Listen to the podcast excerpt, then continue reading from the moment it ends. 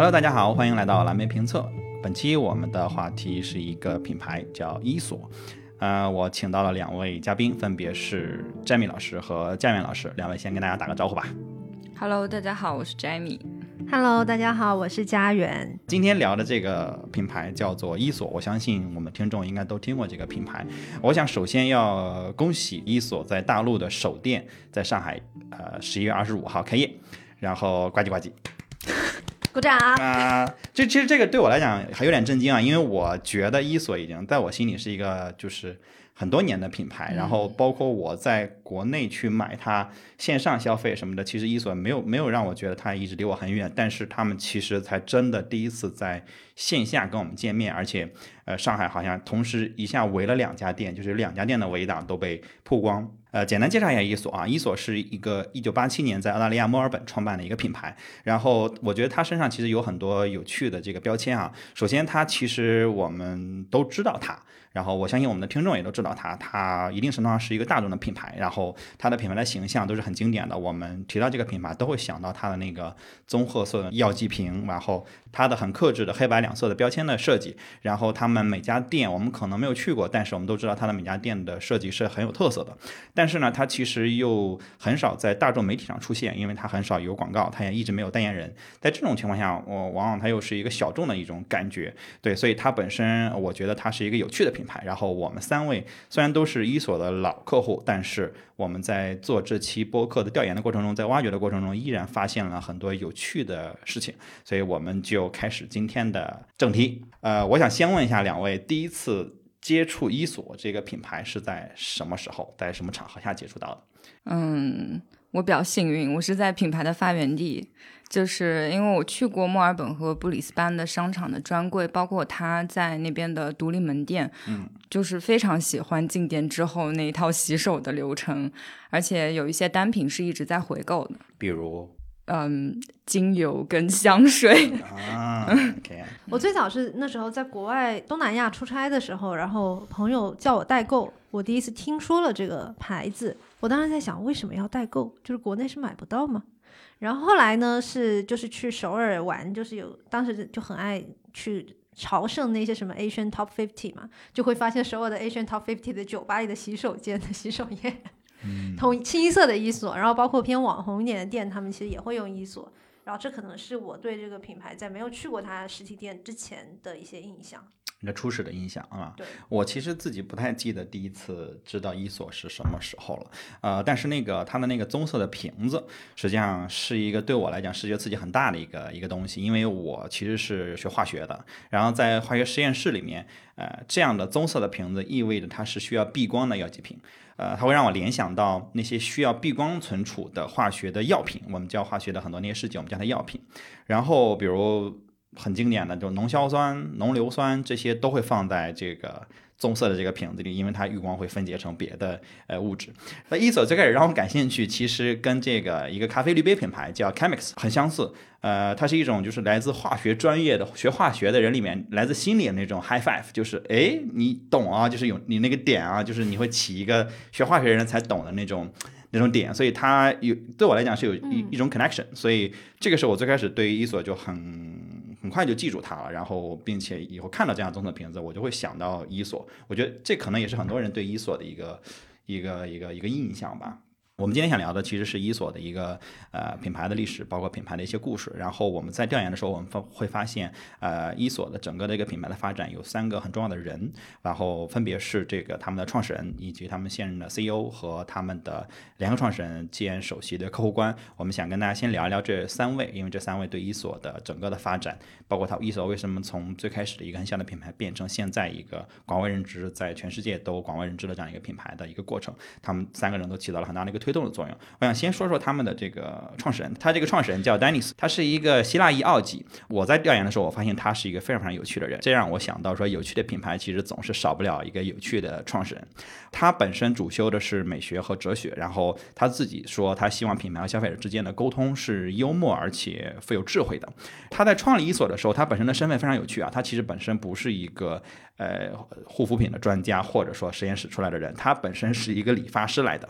就是在一个沙龙里的理发师，然后他的创业故事可以说非常的随性，然后呃让我觉得很伊索啊，就是他在当时做理发师的时候，他发现呃当时的染发剂实际上很难闻，我觉得现在的染发剂也其实不太好闻，主要是那个氨水的味道让人觉得其实很上头，所以丹尼斯就在这个染发剂的里面添加了一些精油，试图让他的客户在染发的时候没有那么的恶心难闻，然后结果客人的反馈非常非常好，所以他就受了一些启发，然后他就开始跟一位化学家合作，呃去研究。更多的这个染发剂的成分，包括其他的一些护发的产品，然后慢慢的就从这个护发的染发剂逐渐的拓展到手部和全身的这样的一个皮肤护理。但是直到一九九六年，也就是说，其实大概十年之后，他才真正的离开这家。呃，理发美发沙龙去开始全职创业，我这个真的是非常非常克制，相当于他这个东西做了十年，他研发了十年，他才开始真正的全职去做。所以我说这个过程我觉得是很随性、很伊索的嘛，就很慢。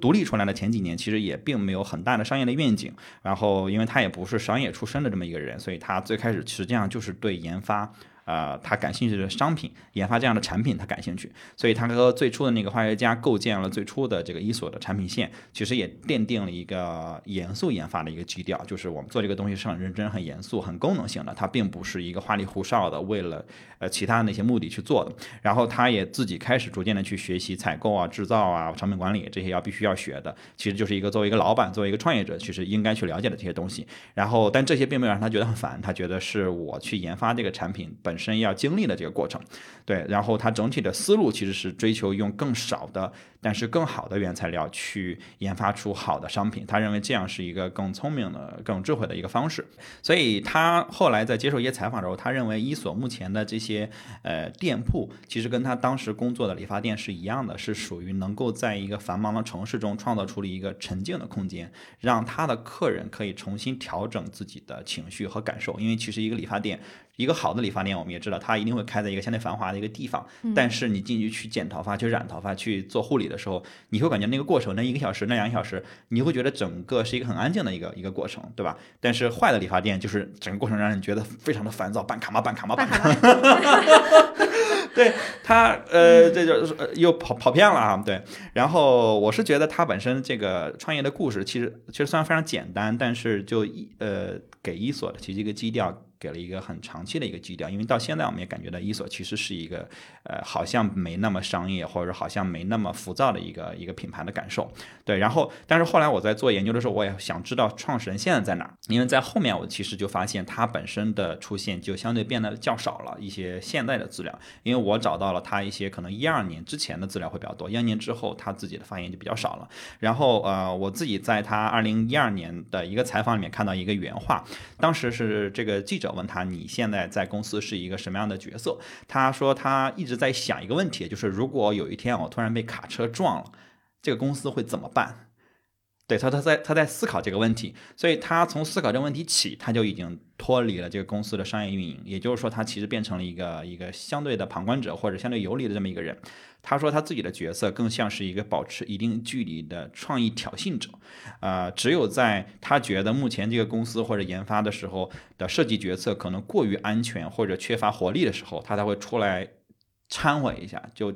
相当于质疑一下，说，哎，我们真的要这么 boring 的做事情吗？对，然后他自己也提到说，他认为很多他的同事比他更有远见和动力，然后是能够有能力去发展和探索这个公司的下一个篇章的。就这个是实际上是一个很放权的一个一个思路，而且他确实也做到了。十年前他就已经放权了。然后，呃，他其实后来在这个很多采访里面提到，跟他合作的设计师，包括建筑师的时候，他也反复。有这种表达，就是他完全信任跟他一起工作的人，哪怕这个公司实际上是一个外包公司或者只是一个呃事务所，但是他完全相信他们，他完全不会去做过多的参与或者过多的细节的这个掌控。在看这个的时候，其实我觉得他真的是一个很好的老板。就如果跟着他干，那应该是一个非常好的选择。对，所以我们接下来聊另外两个人，可能也都是跟他干了很长时间的这么一个一个状态。我觉得这个是一个可能是一个根本的原因，就是这个老板是真的是一个好人啊，好老板。我在调研的时候，我还发现他在二零一二年其实。自己启动另外一个项目，跟伊索完全没有关系的一个项目，是一个，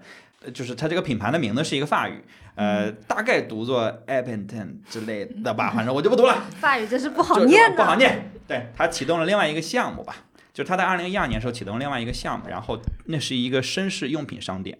呃，其实是做男性的一些小玩意儿的。我们可以说，就是它不是那种必要的东西，但是让人觉得有趣的。他自己说，他那会儿开始就已经，呃，每周五天，四天在一所工作，一天在那个品牌工作。对，然后他对那个品牌的一个一个介绍是，那个品牌认为这个世界上有两种物品。一种是功能简单，但是很强大、很必要，然后它没有灵魂，但是它能满足你最基本的生活上的一些层面的需求。啊，另外一种是非常稀有的东西，它可以凭借它的形式和功能，然后让人兴奋和让人惊奇，然后每一次你用它的时候都会觉得很愉快，然后你会觉得灵感被激发了，然后你甚至会想唱着歌用它。对这样的这样的商品，其实就是一些呃小玩意儿，而且它把这个定位到一个男性的需求，因为大家我不知道啊，因为我我最近这几年也会有类似的这样的诉求，就是说我总想在手里盘些什么。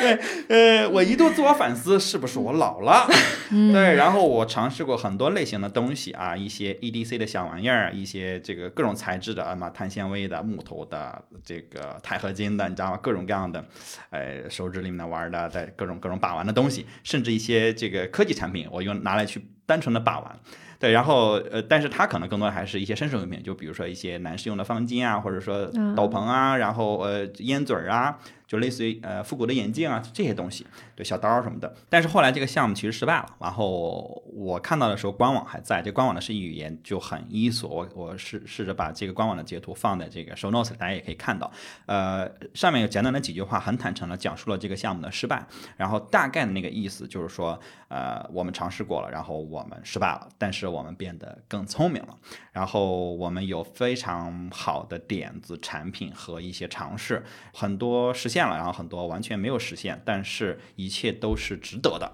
过程实际上是最关键的，然后成功只是相对的一种一种看法。对他自己很坦诚的写下了这么一句话，然后他还说，如果你想要一些材料，我们已经归档了一些 PDF 啊或者什么东西的，你还可以联系我们这个邮件。我试着给他发了邮件，目前还没有回我啊。下面还有留了一句。很伊索的这种呃这种呃类似于格言或者一一个名句，呃我就不读那一句了啊，大家可以去看那个照片，呃可以去看那个图片。但是不管怎样，我在去看这个人的故事的时候，其实我觉得我自己是非常非常喜欢他的坦诚和勇气的，这个是我受益匪浅的这么一个部分，就是哪怕是只是。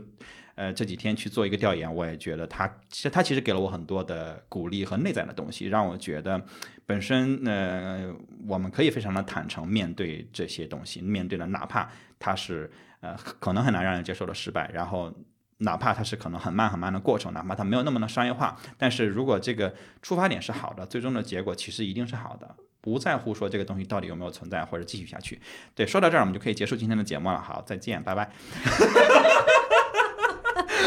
哎，把我自己说感动了，哎，已经价值上的太高，对对，故事说完了，价值观也上完了。对，今天这个节目呢，主要就是主主要就是针对这个伊索的这个创始人的故事。然后亮亮文老师今天也比较晚了，可以回家休息了。好，我我我我想把这个话筒递给这个詹美老师啊，因为詹美老师也做了很多的研究。詹美老师跟我们聊聊另外一个重要的男人。对，我觉得我很认同刚刚这个。钱老师说的，就是 Dennis 是这个品牌的，等于说是一个奠基人吧。然后我想聊的其实是把伊索推向全球化背后的男人。他为什么会加入到伊索这个团队呢？肯定也是受到了这个创始人的一些吸引。蛊惑。对对，是的，因为啊，这个 CEO 叫 Michael O'Keefe，他本人呢其实是个理科毕业生，而且是我的校友，是我的学长。那也真的是软瓷硬碰的，对 对，硬硬碰啊，硬碰，没有硬碰哈，毕业证书是真的，对对对。然后他之前学的是 computer science 跟 engineering，然后最开始出来工作的时候做的是澳洲电信公司 Telstra 的高级工程师，嗯，接着就职业方向就渐渐的转到了管理咨询的方向，可能跟他九六年到九八年去读了一个伦敦商学院的 MBA 有关系啊。然后在他加入伊索之前，其实有很多嗯创业的互联网公司也对他伸出了橄榄枝。他本身也是很想寻找创业机会的，但是他觉得就是那些都不是真正的商业模式。用他自己的原话就是：“To me, they never really felt like real businesses。”就是说的很重啊，这个话就是那些都不是真的商业模式。嗯，然后直到遇到了 Dennis。遇到了这个对自己的品牌很有热忱的人。Michael 首先是试用了一段时间之后，然后爱上了伊索的产品，顺便发现了这个品牌是他一直在寻找的，在创造真正价值的一个品牌。对，所以他加入的那一年是二零零三年，然后这一年伊索的销售年销售额大概在三百万美元左右，而且仍然是一家本土的护肤品批发商。那个时候还没有开始做零售，也没有跟零售客户有直接的交流，也是在这一年，伊索开了自己的第一家线下门店，在墨尔本著名的海滩 s e n k i t a 就是王子酒店的一个地下车库里面。但是那个位置说不上好，因为它是一个地下室的空间，所以它既不显眼，也也没有起到一个就是一般零售店的一个作用。但是呢，这个这个零售店的开办却给就是伊索打开了另外一条思路，因为他们之前会觉得我们的产品还是更注重这个产品的内核，我们是在向内思考产品的问题，但是我们从来没有去发掘说用户想要什么。这个店呢，恰好成为了一个窗口，他们发现了我们是有零售的潜力的，我们是有跟用户去沟通的潜力的，所以就是原来一家。嗯，从零售的角度看，不会发挥什么太大作用的店，却成了他们之后开门店进行向零售行业进军的一个发端。在之后的有几个重要的时间节点是二零零九年的前后，伊索就已经开始接触私募资本了。呃，最早的一笔投资是 Harbor Management Corporation 私募股权的公司，以五百万美元购入了百分之四十伊索的股份，而且，呃，我当时记得就是。有有一份那个报告里面就写到说，当时负责这个项目的这个投资人说，嗯，他被伊索吸引是因为伊索的独特性，因为他自己也去了伊索的店里，他发现这些店员并不是像我们所认为的那时候那些零售的护肤品品牌会，呃，强势的跟用户去销售说这个品牌怎么怎么好，怎么怎么适合你，你为什么需要它，而是会倾听顾客的感受，他觉得这点很有独特性。对，然后二零一二年的时候，伊索就被巴西的美妆巨头 Natura 以六千八百万美元收购了。呃，Natura 这个品牌可能大家不太熟悉，就是它旗下还包括 Body Shop 跟雅芳。然后二零一三年的时候，伊索还只有五十七家门店和五十四个专柜。到二零一七年的时候，门店数量就增长到了一百一十七家，专柜也增长到了八十四个。然后二零一八年的时候呢，天猫国际伊索的海外旗舰店。第一次开业，然后这就是我们接触到的大大陆第一个上线的线上销售渠道。所以我当时就是钱老师刚刚说，我们好像离这个品牌一直都不是很遥远，我也是这样的感受。就是我感觉那个旗舰店开了之后，我就已经在开上面开始购物了。所以就是还是回到 Michael 这个人，你会发现他和这个品牌一起在成长，然后他全球化的策略也不算很激进，因为开门店的就是发展的数量还是挺慢的。然后，但是在过过程当中，确实是守住了自己的核心价值，就是它和别的品牌的不同之处。当然，除了这两个男人，还有一个贯穿始终的女人。嗯，我们把话筒交给佳媛老师。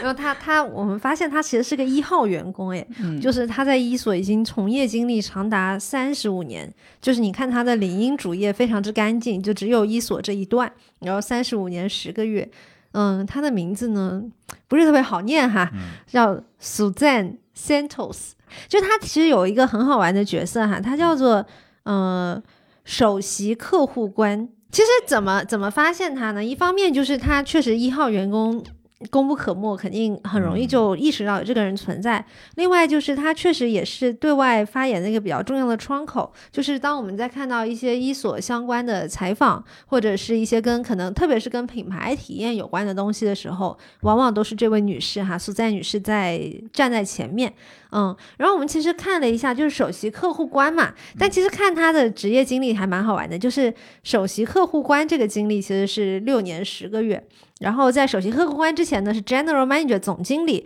然后但是他总经理后面还有个 Retail 跟 Operation，就我猜测过去可能就是一所架构可能大的那种，呃，应该怎么讲 BU 或者怎么说的就很多，他可能是零售这一块的总经理，然后在他零售这块总经理其实也只有两年多，也就是说笼统他最近这个职业经历是八年。那刚刚说他三十五年嘛，那他之前还有个很长的长达二十七年在干嘛？就在做一个职位，叫做 Product Advocate。然后我还专门请教了一下季老师，啥叫 Product Advocate？我单纯翻译，我说这个是叫产品支持者、产品狂热者，还是咋的？然后季老师给我甩一段英文啊，但总结来讲就是说，嗯，是一个。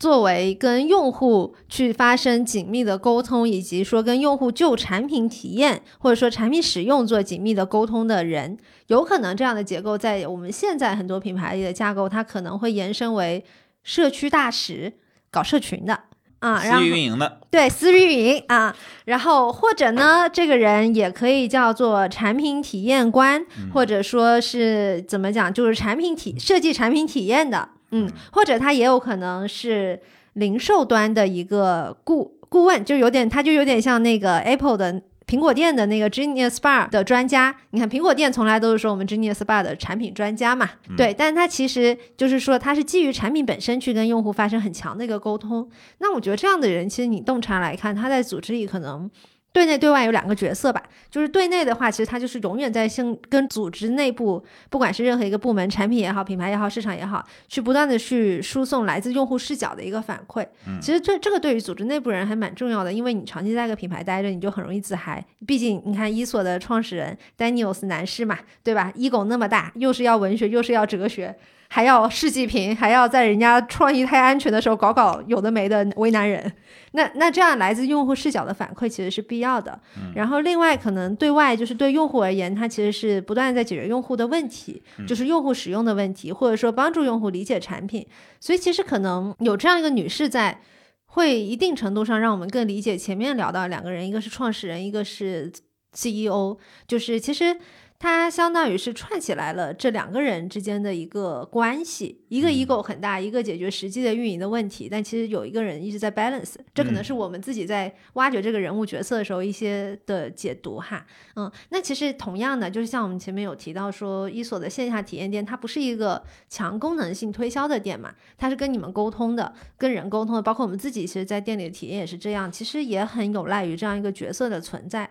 因为其实它就是不断的去跟用户翻译。这个品牌在干啥？然后跟用户传递这个产品是怎么用？然后怎么去体验？然后他自己本人也会有很多这样的一个私人自得，或者说自己的一个。理念在，像我们在他的一个采访里头就有提到，他其实还蛮 care 说用户跟伊索的使用时间的感受的。比如说我们都有提到他洗手液哈，这种就是所有的那个网红酒吧里都要存在的东西。但他就提到这个产品的时候，他就会说，他很不希望就是这个产品是一个就是往脸上拍的，或者说就是要往手上撒的，就是很快的处理清洁的用品，而是说其实他觉得浴室本身这个空间是一个。我们很私人跟自处的空间，它其实是一个难得的私人时间。那我们应该用这个空间跟时间去更好的体会到自己对自己的一点关注跟呵护。那可能这种感受也是他希望伊索去传递出来，或者说让用户感受到的。嗯，那我觉得这一点其实真的是一个很很厉害的表达，因为这是很抽象的东西。是，就是你你就是你要去跟用户说这个洗手液。又好又快去角质，这是很容易的一个表达嘛，就是这是一个很功能性的东西嘛，对吧？但但你要跟用户讲，哎呀，这个洗手液让你在这个空间里感受到你个人时间的一些珍贵跟自处的自洽，这个真的是，我觉得这是需要很多内容和一些表达的方式去支撑的东西。然后但但其实我们自己如果去反思，会觉得他好像确实不是自嗨，就是我们自己在他店里的感受是会有。是会有感受到的，就像季老师有提到，他就会很喜欢在伊索的店那个购物的时候拉他去洗手的过程。反正每次季老师就要去伊索店里洗手，觉得在伊索店里洗手就跟自己在浴室洗手不一样哈。为啥不一样啊？就是 他很。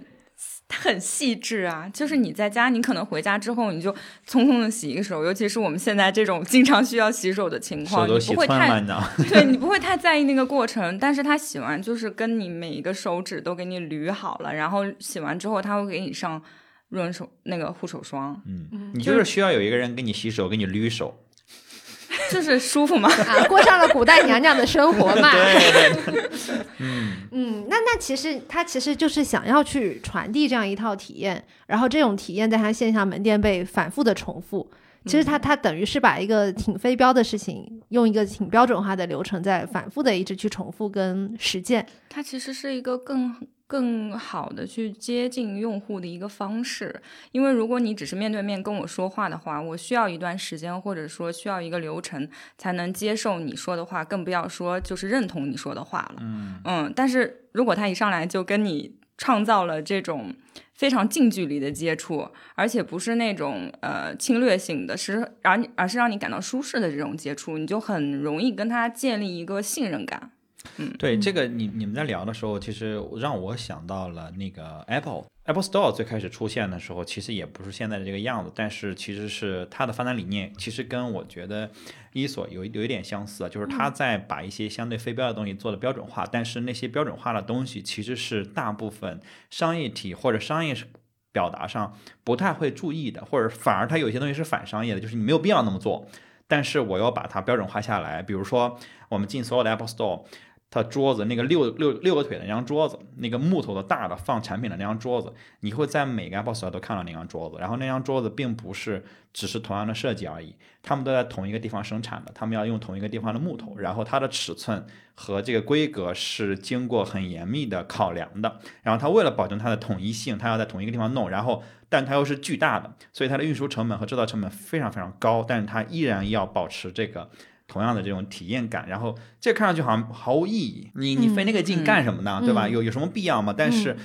他们会在这样的地方下花花心思，他们觉得这个才是用户真的会在意的，或者说他能带给你的客户一些不一样的感受。我觉得这个就是其实本身我觉得是贯穿伊索的，就是包括创始人，包括我们刚才提到的这几位，其实他们都有这样的一个相对统一的、有持续、有延续性这样的一个认知。对，就是我觉得他们在灵性这个认知上非常之坚持。嗯，就就像他们，当然这个词是他们自己说出来的哈，就他们在一些采访稿里头会觉得说提到思考，他们觉得是一所很常常要提及或者说希望去传递的词。那其实思考这个词真的就是一个抽象的词嘛。对，你说一个品牌想让人思考，你这 PUA 客户啊有，点太教条了，对不对对你这是在 PUA 客户，但是他们，然后所以我其实也是会去可能想拆解一下，就是说在就是在找嘛，就是当时自己作为客户的时客用客人的时候，对，就应该讲客人，对自己作为客人的时候，呃，可能体会到说，哎，抽象的东西，或者说，哎，可能我们会很笼统的说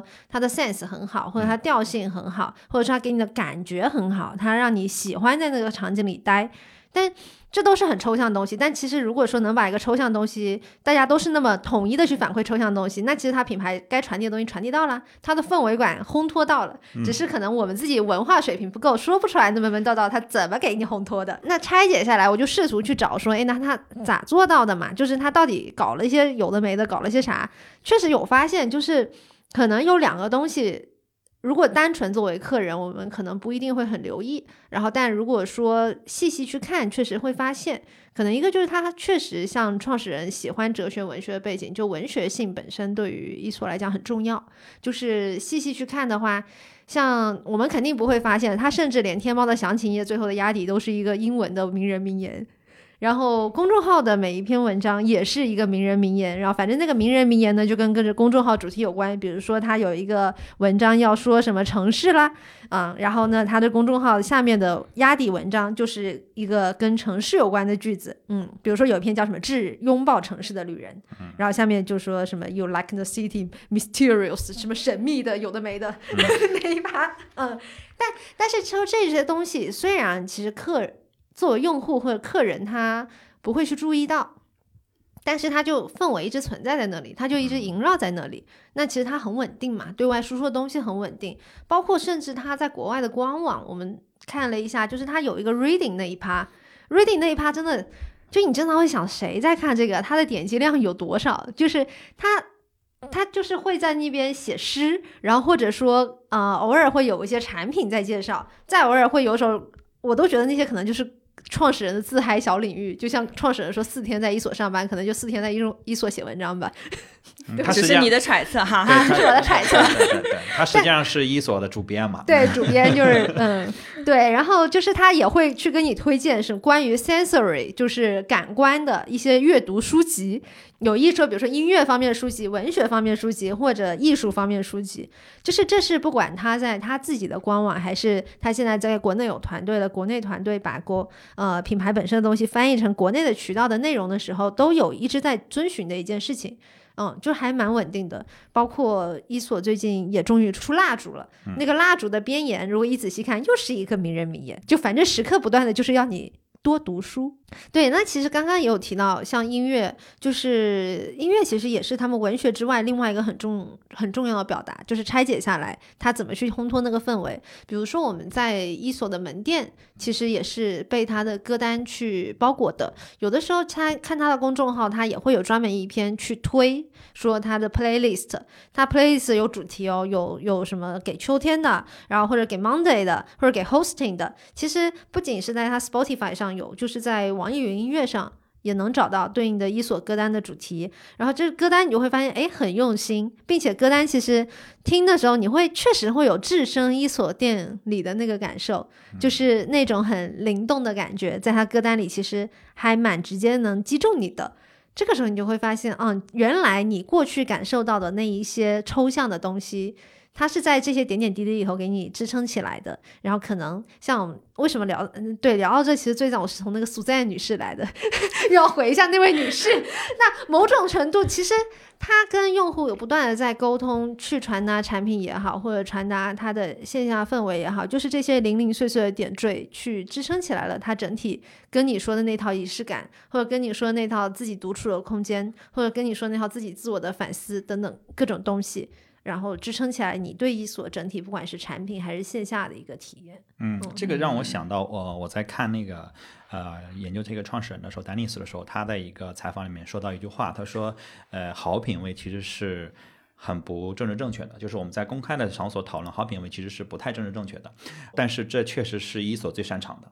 嗯，我觉得这个其实就有一点像家园刚才提到说，他们在这个官网上有 read 这么一个模块，就看上去很拿劲，看上去很，这个有必要吗？你们就是一个卖东西，对的，为为什么那么拿掉？但是他们会觉得好品味是他们最擅长的，嗯所以我希望在各个方面去表现我们在文学上、在音乐上、在呃这个各种阅读上面的这样的一个品味，然后包括他们的那歌单在 Spotify 上，我去看了一下。最多的那个歌单，他们有六个歌单，最多的歌单也就只有四千五百六十三个呃 follower。嗯，就其实没有什么人关注，我觉得他们的那个 read 那个模块应该也就不过这么些人去看，但是他们会去做这些事情。对，我觉得这个是就是代表不一样，就是我没有再去完全用商业或者再用流量去衡量这个事情，我再去做我认为正确的事情。这个即使它现在已经不是一个小品牌了，其实就很很难说它是一个小品牌了，他们依然会有精力或者说专门用资源去做这个事情，就意味着他们本身在品牌层面上、价值观层面上有一定的坚持的。对，嗯，而且这个其实是贯穿始终的，贯穿整个这个是而且其实用户还是能感受得到的，就是不一定是因为某一条，就是某一个非常文学性文学性的瞬间，就可能他们以自己的方式吸收了这种感受。因为呃，我之前去查了那个 Sankita 第一家店的评论，其实两条评论我非常镇定，两条评论基本上都是在说伊索的产品给他们的体验，因为有一条非常精彩，就是说的是。我认为伊索比休·杰克曼更有资格成为澳大利亚的代言人。他说：“因为休·杰克曼虽然秀色可餐，但是没有办法让你的双手闻起来像香草和柑橘一样芬芳，也没有办法让你的脸像薰衣草一样清新，也不会让你的秀发闻呃有那个轻盈的味道。然后另外一个就是非常个人的感受，因为他把自己的使用伊索的体验跟他妈妈。”跟他的一段呃，就是交流联系在了一起。他说他第一次接触伊索是在他十九岁的时候，当时他正在大学一年级的考试周，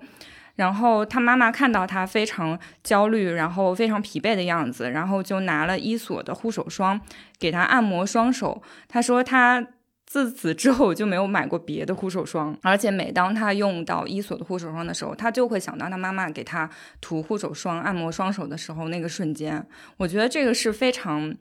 非常了不起的。嗯就是你让你的客人有这样的记忆的瞬间，这本身就你已经做到了很多的事情，对吧？你已经做到了非常非常多。嗯，别人做不到的。而且刚才其实佳妍在讲那个浴室的时候，我我我一我一直想说，就是本身他们去关注浴室这样的一个空间，我个人觉得是。反正能打动我，因为我自己在上一次装修我的家里的时候，我把我最多的预算放在了床垫和莲蓬头上。嗯，啊，因为我觉得这两个是呃，床垫当然很很好理解，因为这个是我一天所处的时间最多的一个地方。嗯我每天十个小时以上或者八个小时以上在床上，那床垫要非常非常重要，对吧？然后为什么莲蓬头我虽然每天可能只用十分钟，男生洗澡可能十分钟都使不了。那我依然觉得它非常重要，因为浴室是一个真的是独处的空间，就是不管你家有多大多小，你洗澡的时候大概率是一个人。大概率当然。别这样，别这样，我在聊一些，我在聊一些很心碎的东西，好吧？又让家人家人抓住了，嗯，抓抓住机会就要开枪，人家，我们是个严肃的节目吗？呃，是是是，对，就至少这样。天这里没有酒精吧我？在我在营造一个严肃的氛围，对，但是那个那个时间，那几分钟的时间，实际上我认为对我来讲是一个能带给我大量灵感的一个时间。其实我很多的想法，我很多我自己会认为哇，真是很棒的想法的想法。其实会出现在那五分钟里，那十分钟里，所以浴室对我来讲非常重要。所以我的莲蓬头一定要有下雨的感觉。这个当时我花了很大的功夫去找这样的莲蓬头，所以浴室本身这样的一个场景对我是打动的。然后我相信，如果你在浴室里面去护肤，可能女生在那儿去做一些保养，然后去护肤、去去洗脸、去卸妆什么的，本身也是这绝对是一个这人的吧？就是那个已婚男性的车里五分钟。呃，我觉得比车里五分钟要高级很多啊，因为我都没穿衣服在那里头，对我我非常的干净，而且我香香的不要再丰富这个想象了。而且我香香的。对对对，就是呃呃，反正毁了我这个氛围吧啊！哎，对我们我们我们还是想聊回到伊索，聊回到伊索。然后我我其实想抛出一个问题啊，就是因因为其实现在伊索在很多的平台上会被很多的人去拿来当一个标签去标榜，包括刚才佳妍去提到说，哎，很多呃首尔的啊，或者北京的，或者很多的这个酒店或者酒吧会拿伊索的护手霜来代表说，哎，我的品味啊，这是我这个店的定位啊，这是我家的。呃，这个呃洗手间，就是我我作为一个主人，我能提供给我的客人东西，whatever。然后你们会觉得伊索是一个网红的品牌吗？完全不会。嗯哦，嗯，因为我觉得它和网红的产品有非常本质的区别。嗯这点其实他那个 CEO Michael 也说过一句话，他说我们始终是保持真诚，我们不会过度营销我们的产品。这点从他没有代言人也没有广告这一点就可以看得出来，他的营销一直是做的很低调，甚至是很保守的。而且他说，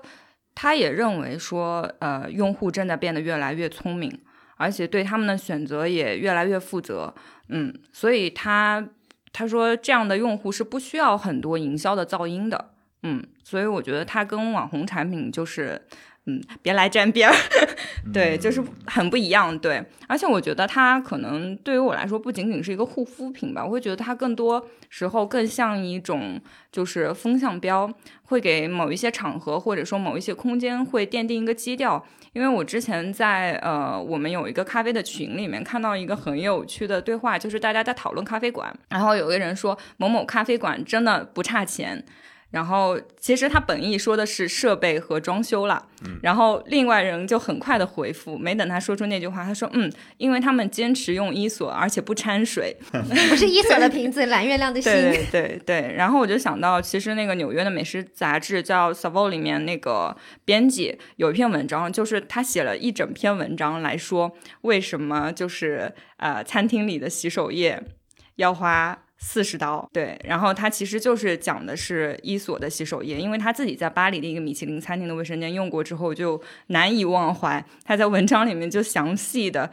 描述了这个洗手液的味道，说它是 heavenly combination of lavender, orange and rosemary。然后他说，食客们在餐厅用它洗过手之后，回到家中都会觉得意犹未尽，并且觉得自己也应该拥有这样一瓶洗手液。为了去洗手，再去一遍餐厅。我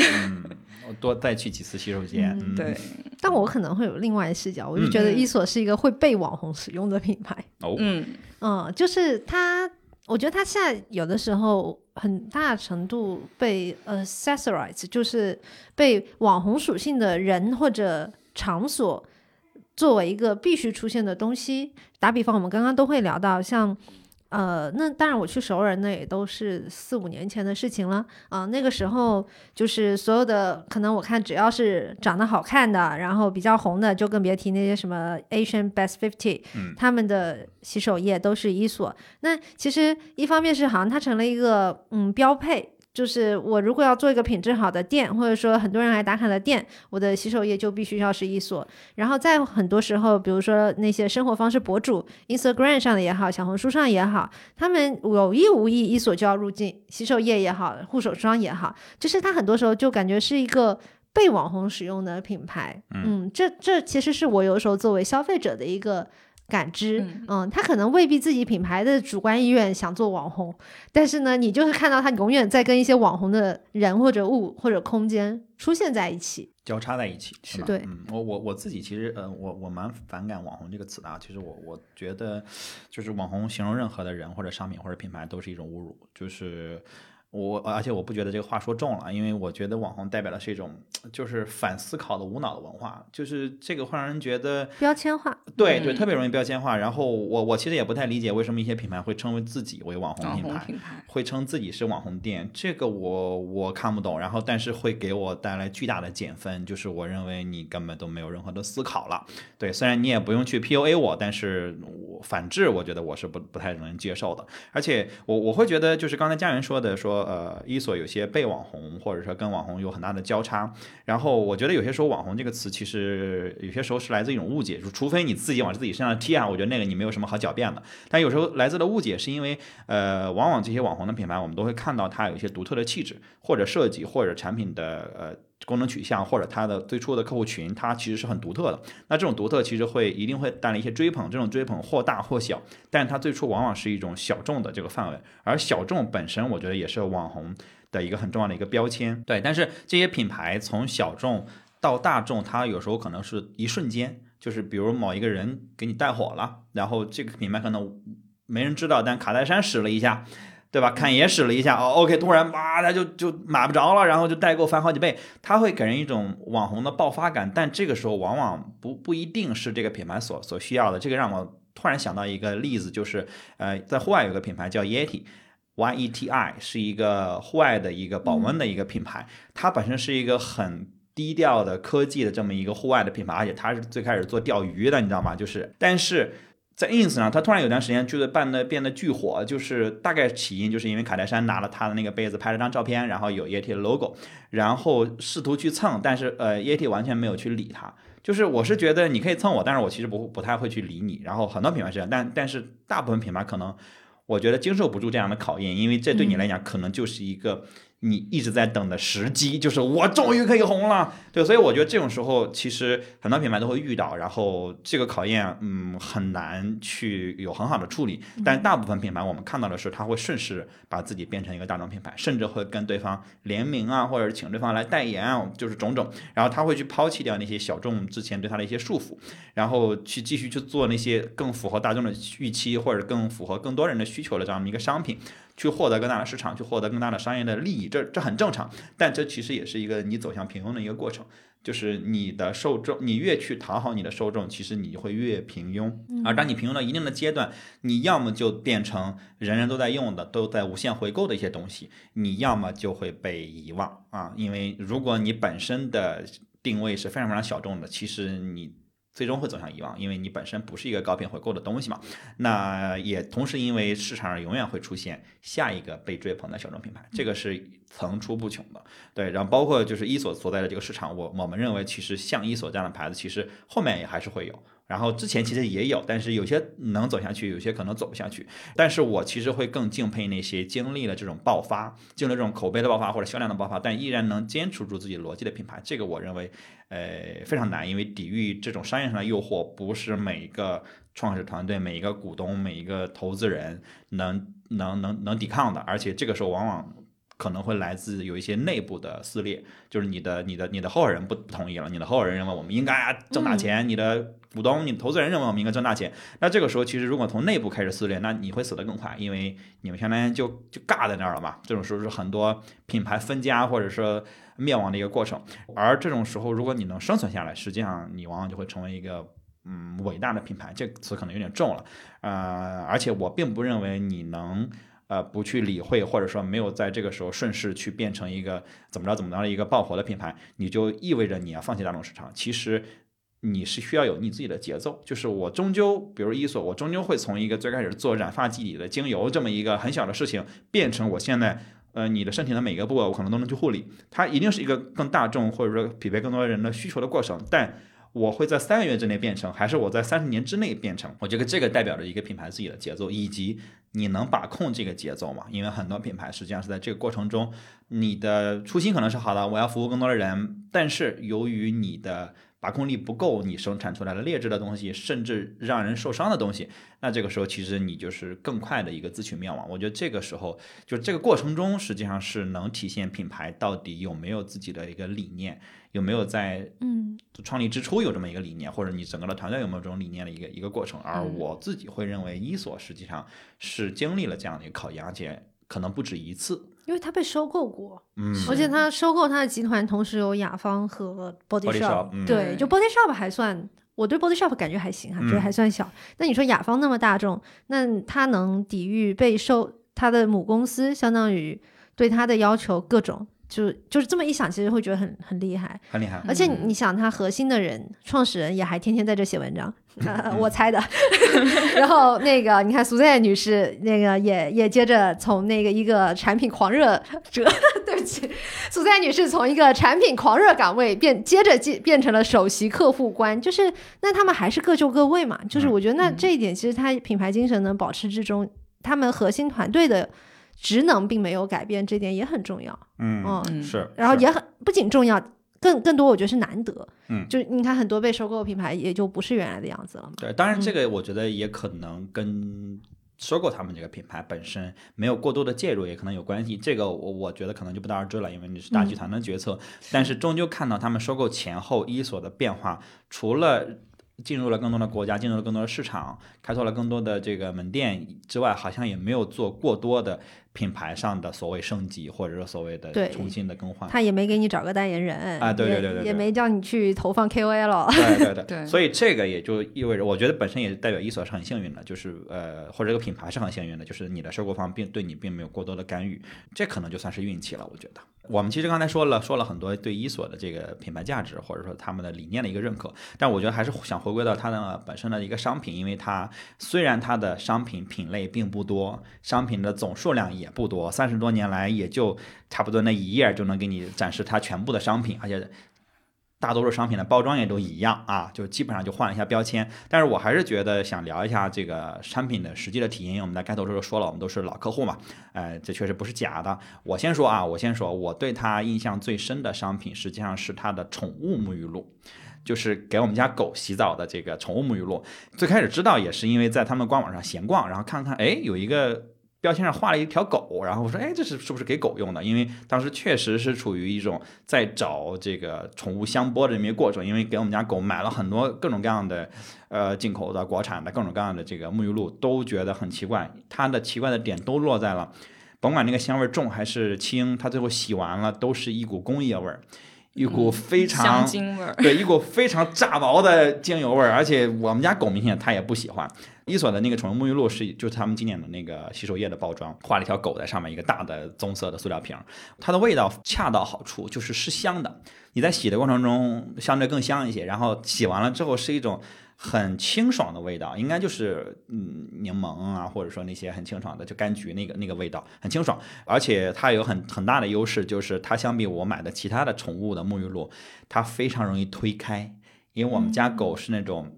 短硬的那种毛，OK，呃，它不容易起沫。然后呢，而且一旦遇到那种出来一大坨很黏黏的，它就会就卡在上面，根本推不开。就是你搓半天，就是就它还是那个黏黏的感觉。反正对付短毛犬那种特别容易掉毛的短细硬毛非常非常受用。然后还有一个小细节，就是因为我们家狗大概一个月洗一次澡，因为它它的它的皮肤就它这种犬种不太能经常洗，一个月洗一次，但是。很长时间没用过的这个呃沐浴露，你直接去按压它，它也是能顺畅的喷出来的。因为大家可能就比如说长期旅行之后，你会发现你的沐浴露或者你的洗发水前面会有一个粘疙瘩，它因为变干了嘛，它出来之后它会先有一个粘疙瘩。但是体会，对，但是哪怕我最长应该两三个月，就是之前我们家狗做手术两三个月不能洗澡，我再去摁它也没有那个黏黏的硬疙瘩。这怎么做到的？这个让我非常的震惊啊！这个让我非常的震惊，我甚至试图去拆开说，看你是不是有一个回流的机制或什么。但是不管怎样，我觉得这是一个很好的洞察，就是因为宠物，你就是再怎么着也不可能天天给它洗，对不对？那它一定会有一个长期的干燥的一个过程，但是它依然没有那个硬疙瘩。对，而且这个还有一个就是这个宠物沐浴露，它在瓶子上和官网上也都标注了，你可以拿它当做常规的洗手液来用。而且它的价格是跟这个洗手液是一样的，都是在国内都卖两百六十块钱。也就是说，其实你完全可以拿它当洗手液来用，然后你可以再洗着洗着给你的狗子去洗澡，你不用担心这个宠物沐浴露会对你的手有什么伤害，因为我们可能会担心给宠物用的会不会对人就没有那么好什么的。但你其实不用担心，因为它标注了这么一句，就是会让人觉得很放心。对，而且这个这个定价也蛮有意思的，就它完全不会给你一个，它完全可以再加一百块钱，三百六会。我觉得大家可能也会买，但是他会说我这个东西其实本质上跟洗手液没有太大的差别，它也是对人也是一样的。对，还有另外一个就是他们的这个呃护手霜，因为呃最开始买他们护手霜确实是单纯是因为他们那个官网的商品图。呃，就天猫店商品图也一样的，就它是一个捏过的那种、使用过的那种感觉，就是拧巴的。然后我就觉得，哎呀，这个很有意思，就因为这个可能会被很多的品牌认为是丑陋的过程，就是它变得没那么好看，没那么完美了。但一索却给了一个没有那么完美的状态，所以我就第一次被它打动了，所以我就买了。买了之后回来发现是饱满的，就是一个标准的，哎，就是那个货不对版，对牙膏的样子，然后就是啊，这个被骗了。然后，但虽然其实你你其实用个两三次之后，它就已经被捏成那样了，而且你其实越用它越会越像官网那个样子。但是我我震惊的点在于说，它竟然会把一个没那么完美的状态去展示在官图上，作为官图就存在，这个也本身代表了他们的一些但不这就是人跟产品的关系吗？嗯哼嗯，嗯你使用过它，它就是它，因为它大概率长时间在你袋子里都不是一个那个完美的完美状态的状态，它不像是一个硬壳包装物，就是像那什么乳液水啊那样嗯，它长期来讲就是一个被捏过的状态，它就这个就是它跟你的关系。是，的，是的，嗯是的，是的，对他们完全不会避讳，呃，不完美的或者说这个使用过程中的这种老化或者这种这种感受，然后会自然的去接受它。我是很很喜欢伊索的香水，嗯而且我一直以来就是一直用的都是伊索的雾，不是那种不是大热的那一几款。然后因为我之前一直用的是香榭格雷的古龙的男香，然后嗯、呃你用的时候你会觉得有点奇怪，而且你跟别人说的时候，别人会觉得嗯，为什么一一定要用男香？会觉得你是不是在证明什么？但是我我也是，我也用男香。那你用女香吗？嗯、你你继续，你继续。这样，为什么要接这么一句？对啊，对啊，对啊，就是在这找什么共同感？对，但是伊索有一点就是它的香水没有分男香跟女香，嗯其实你选择的时候就是只凭你喜欢的味道就可以了。而且我也是用了一段时间，发现哦，原来它也是就是古龙水。就是就是我原来喜欢的味道，对，而且它香水的系列就，嗯、回到我们刚刚就提过，是伊索它对于一些过程啊、产品的开发其实是非常缓慢的。它的香水系列其实也是经历了二十年的打磨。就它官网上有一篇文章是说我们的香水历史，他说从千禧年开始，就由于顾客的反馈，然后伊索就开始研发自己品牌的香水，直到二零零五年第一款马拉喀什。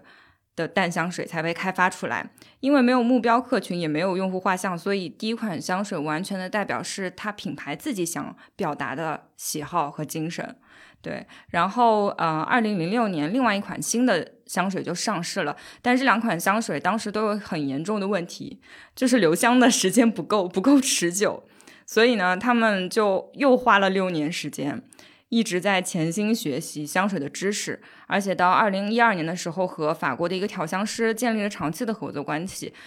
并且重新调配了马呃马拉喀什，而且二零一四年重新推出的马拉喀什就广受好评嘛。嗯、我喜欢的这款香水是二零一五年推出的，但是官网上会说它其实也经历七年的研发时间。对，所以我就觉得这个和他们品牌一直坚持的东西是非常吻合的，而且就像嗯，我们刚刚也提到说，嗯，创始人敢于去承认说，哎，我做了一个事情，但它就是失败了。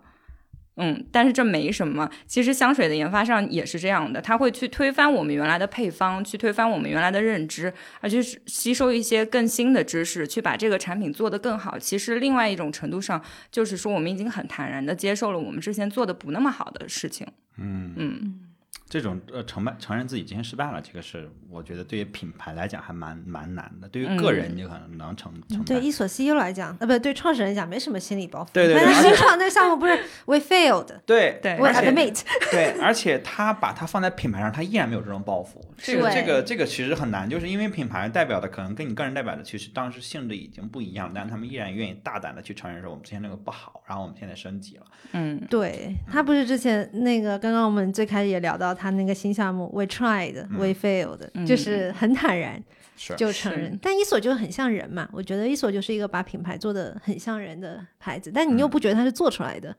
它就是长出来的。没那么刻意，对吧他，他我他觉得它就很有自己的个性，就是我们会说其他的护肤品品牌，它其实是一个竞争很激烈的市场，所以护肤品会呃。大概率是每个月或者说每个季度都会推新品，或者说去更替自己的系列。但是伊索，大家形容它就是说，伊索会等到自己准备妥当之后才发出新品，那个东西一定是他经过打磨、自己认可的东西。嗯嗯，是，这这跟其实我们做博客，我我就觉得有点像，就是有一些播客，你前期的准备的好，然后你去整个后期的时候你很用心，然后你去很用心的去剪，很用心去找那些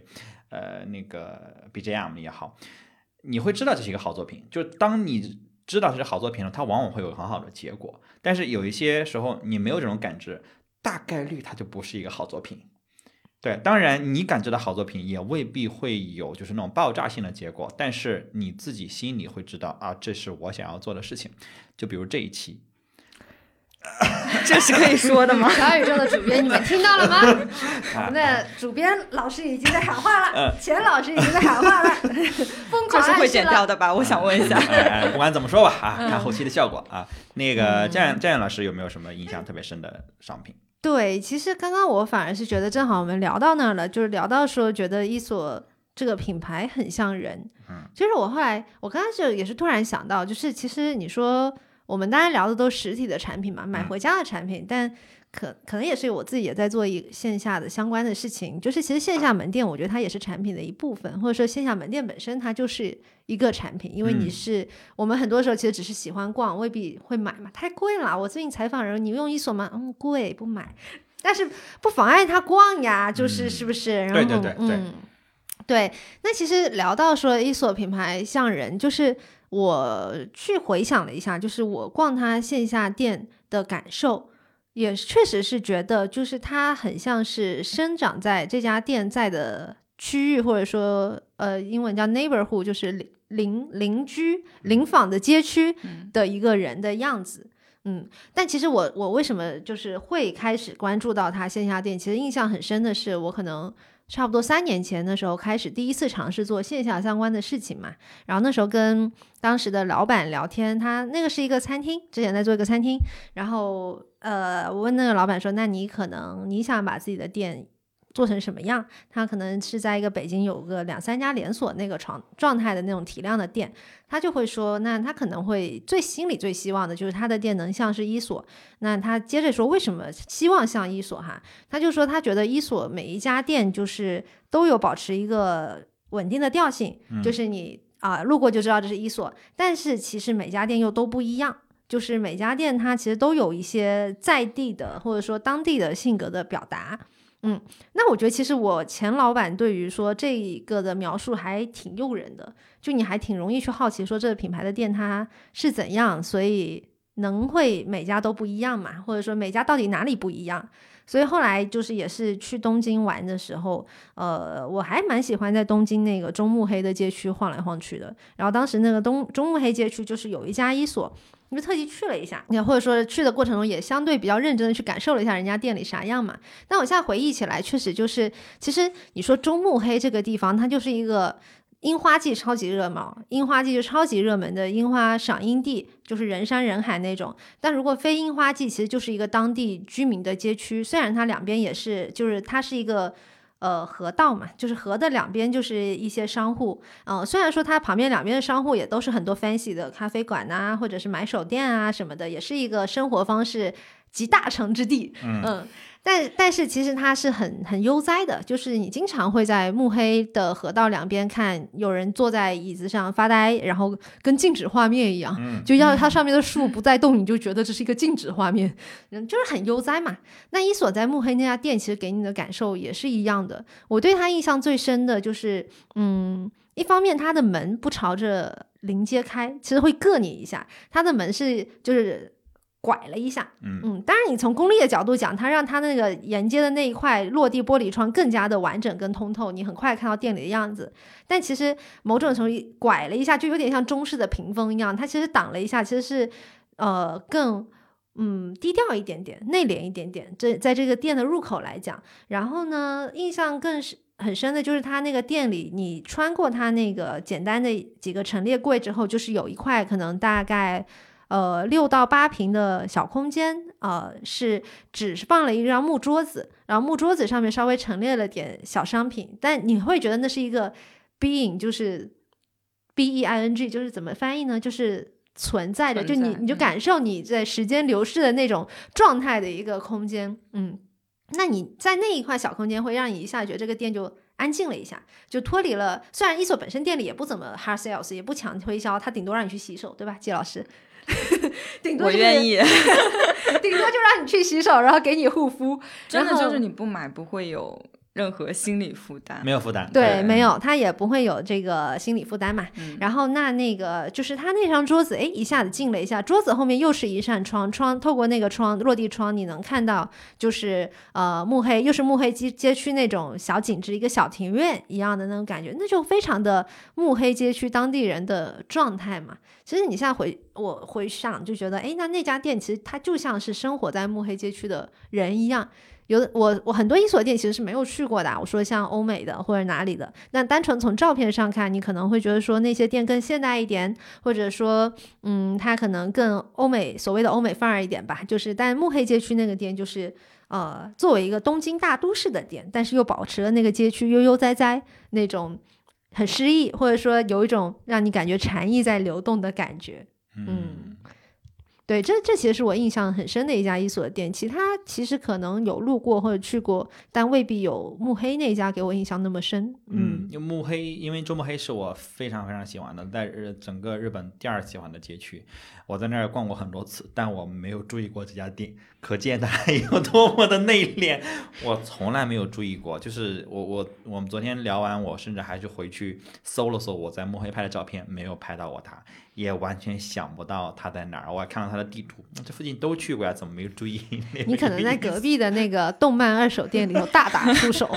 完全忘记了。是吧？反正就是嗯，不太记得。但是就是中目黑我，我非常非常喜欢，而且他真的是很好的融入了那个街区，嗯完全没有打破那种那种东西。这个让我想到，就是创始人 Dennis 他自己形容他们的店哈，他自己说他其实会更喜欢这种，就是他他叫 under designed，不是设计的满的这样的设计。他认为这种 under design 是是是有留白的，对伊索的店很重要的一个一个东西。他说我们不喜欢的东西是我们这个设计非常的精彩，然后呃也也很也很丰满，而且看看我有多聪明，就嗯这种东西它是不是我们想要的？这个不是我喜欢的。而这种看我有多聪明的设计，我觉得是在我们身边的何谓好设计中是更多的。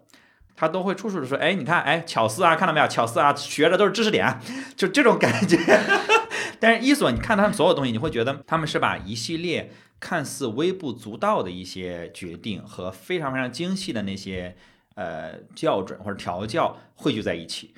他认为这样的空间是迷人而且舒适的。因为创始人自己讲述他们最初对这个店的一个定位，我是觉得非常的精准。我其实我给不到更精准的一个一个形容，就是他确实是重视细节的，而且是无数的那些细节汇聚在一起之后，让你挑不出毛病，同样让你觉得他没有去打破什么。因为他自己也提到，他非常不喜欢他们的店在一个街区上是非常扎眼的存在。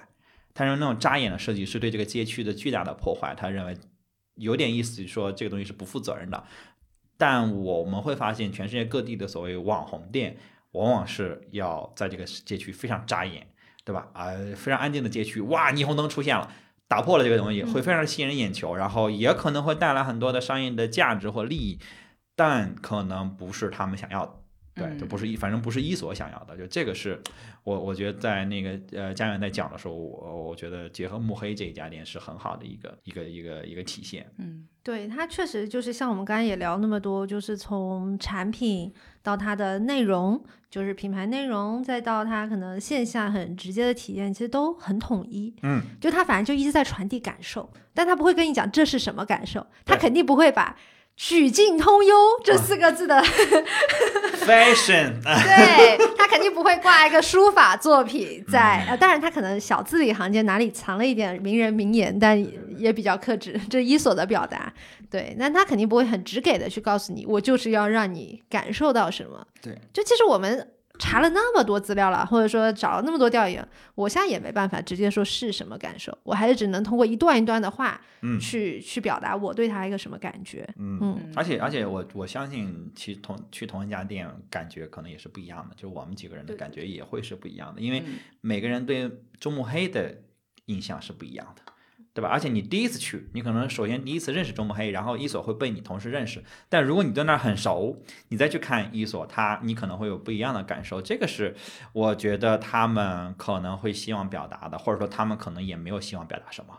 呃，嗯只是坚持在做自己认为对的事情。我嗯觉得这可能是我们都认为那些伟大的品牌，或者说我们值得尊敬的品牌。都在做的就是我其实并不太关心你们怎么想，你们在这叭叭的三张嘴，在这叭叭评论我们，呃，可能都是过度解读，也不好说，对吧？哎因为因为我们对他们阅读理解嘛，对我们对他没有多少理解呢？我们跟这串人是好朋友吗？也不是。但是这种过度解读，我觉得就是我们存在的意义。话怎么说到这儿来了？哎急转直下。哎，但我觉得就是创始人 ego 要大，现在确实很多品牌也是这样子，就是。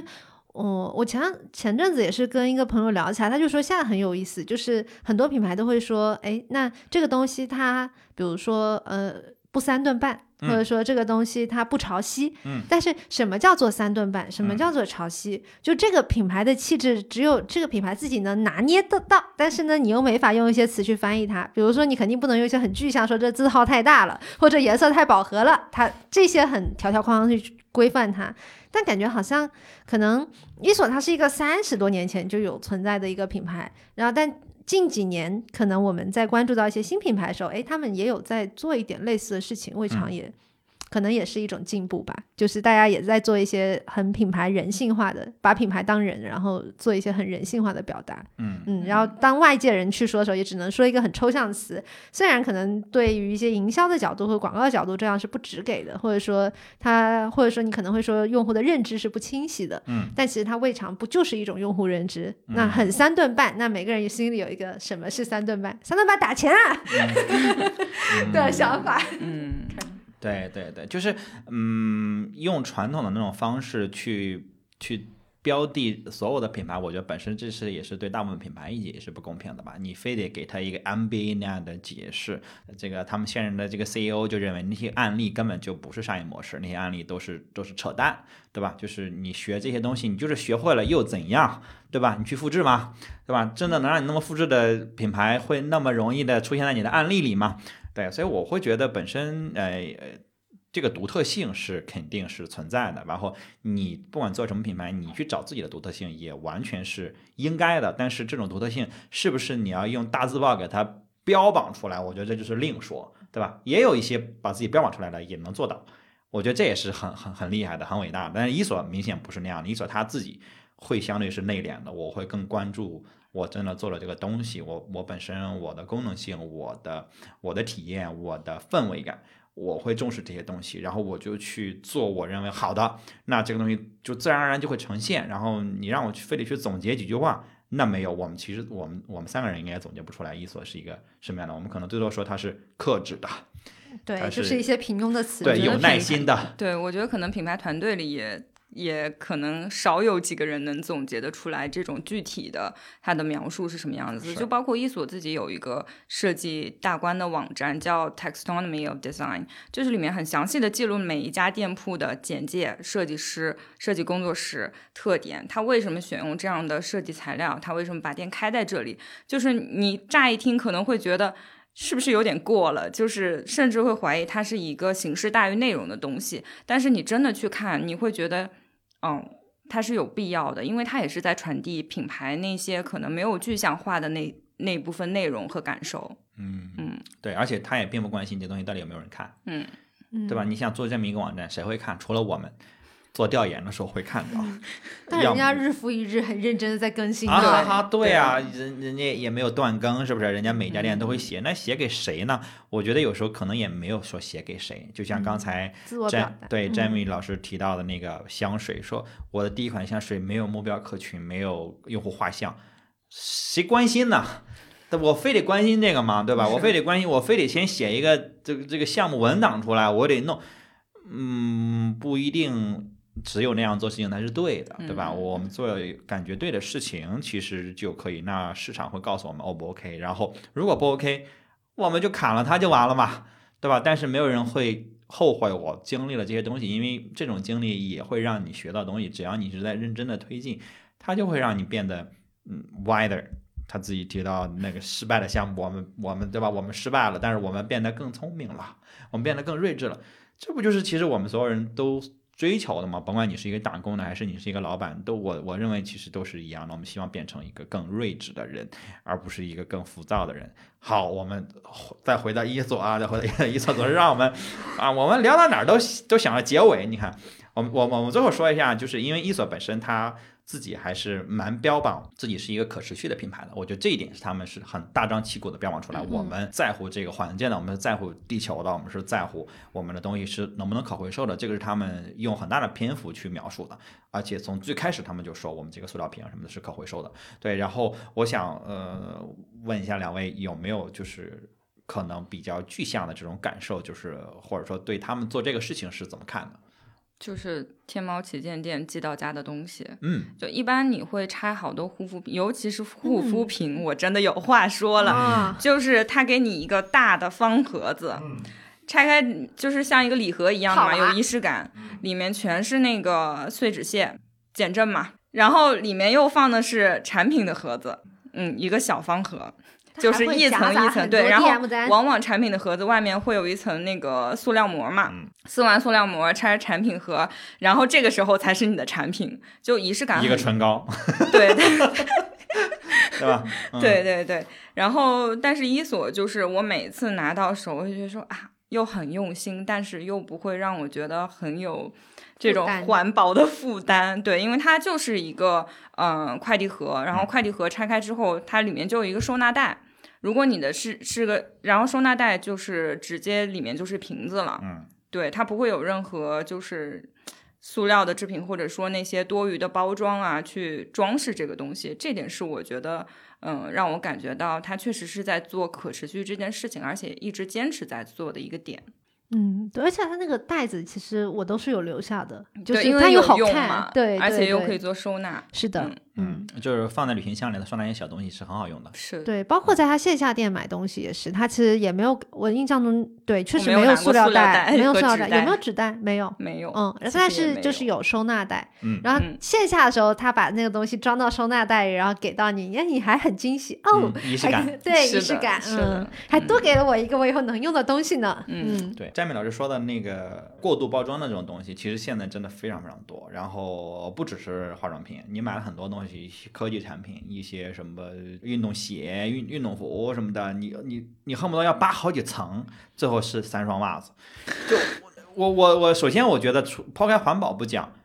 这些都是我花钱买的。包材成本呢？对啊，就是羊毛出在狗身上，我就是狗啊，就是 我我买了这些东西，我为你这个付费，但我为什么要为这些东西付费？因为这些东西只能被扔掉啊，就它真的只能被扔掉。你放在家里，它还占空，你知道吗？现在房那么贵，又说跑偏了啊。我们我们说回来，就是就是这种这种，我其实不太理解，而且就是那些广告册，呃，嗯，DM 单对那些那些那些那些广告单，它的意义是什么？其实其实让你加群呐、二维码呀，返现呀对不对私域呢，对这个让我真的非常非常的反感。我我其实对所有呃过度包装的品牌，我都会我都是极度反感的。就是我甭管你东西做的怎么样，如果你你让我心烦，我其实还没有到环保那一层。我就可能聊环保可能有点教条了，嗯，没有到环保那层。你让我扔东西的时候，我明明就真的买了一个很小的东西，但是我我扔垃圾后面要扔两趟，它放不进我的垃圾桶里，这也非常的恶心。我我我不太明白，就是嗯、呃你刚才提到那个伊索那个，呃让我想到，比如你买就大家买那个在苹果官网上买 iPhone，嗯，买苹果的任何东西，你会发现它的所有东西打开都是一个平面的。纸盒，然后它也做了减震，但它就一个纸盒，然后里面拿一个塑料布把那个东西给你绷住，非常巧思，我觉得非常非常巧思，而且它其实并不是一来一开始就这样，十年前的苹果东西也不是这样的，它是逐渐逐渐的越来越越来越，当然这个要体现就 Tim Cook 在在就是供应链上的表现啊，就是它能让这个盒子更扁，这样就意味着我同一架飞机就能运更多的 iPhone，对吧？这个对物流来讲是极大的降低成本，包括他们取消那个什么那个充电头。